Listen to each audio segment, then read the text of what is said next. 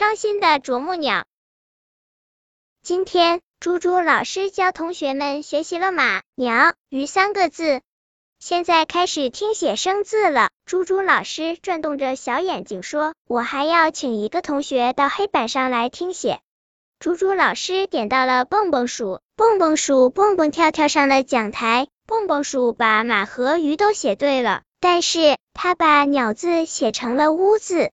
这时候，奇怪的事情发生了，所有同学书上鸟字旁边的啄柱、奥木鸟都从树上跌了下来，它们在教室里扑腾扑腾着，翅膀乱飞，还一个劲儿的叫着不好了，不好了！啄木鸟，你们怎么了？猪猪老师扶着小眼镜问。不好了，不好了，我们没有眼睛，看不清方向，只有乱飞了。啄木鸟们伤心的说。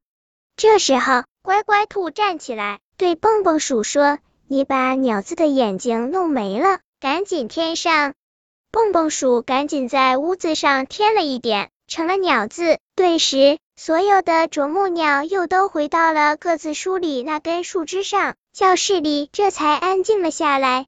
猪猪老师笑呵呵的对同学们说：“写字的时候一定要细心，不要落下任何一个笔画。下次要是谁再把鱼的尾巴弄没了，鱼儿们都不能游泳了，那可怎么办？”哈哈哈，同学们开心大笑。本篇故事就到这里，点击屏幕右上方订阅，关注主播，每日更新，不见不散。